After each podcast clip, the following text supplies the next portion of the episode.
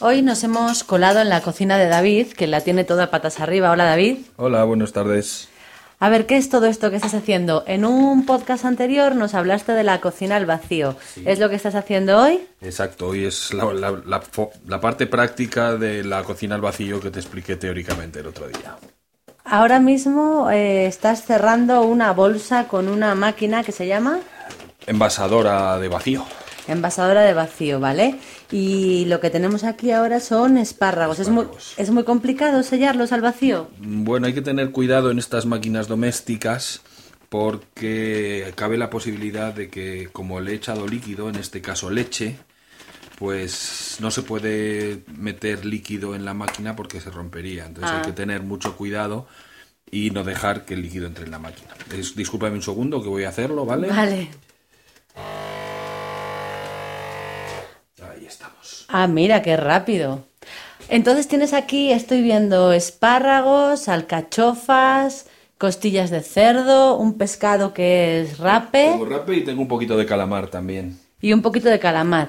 Bueno, y lo vas a hacer todo al vacío, cada cosa por separado, claro. Mm, Bueno, cada cosa envasadas en bolsas separadas, sí, pero hay cosas que podemos meter en, en el- la misma agua porque van a la misma temperatura. Cada cosa tiene su temperatura.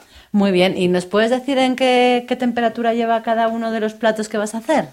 Pues mira, por un lado van los pescados que tienen una, una temperatura mucho más baja de cocción.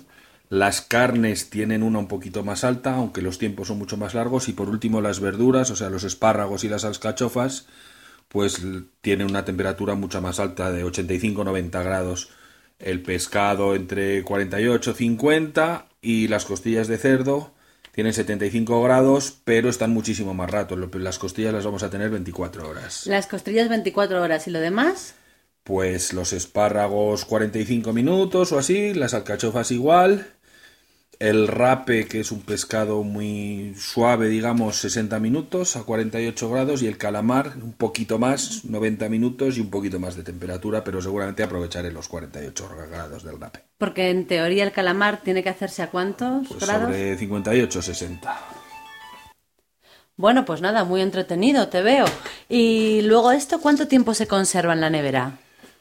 Hay que tener cuidado, nada más cocinarlo, hay que abatir la temperatura, ¿vale? Hay que enfriarlo muy deprisa, pero una vez enfriado las verduras podrían aguantarte perfectamente una semanita, la carne seguramente también, el, cal- el pescado no, el pescado es más peligroso porque como no se pasteuriza, porque lo hacemos a temperatura muy bajita, eh, para bien es preferible o consumirlo en las primeras 24 horas o si no congelarlo una vez cocinado. Muy bien, pues nada, ya nos dirás en otra ocasión cómo ha salido todo, ¿vale? Vale, venga, Gracias. hasta luego.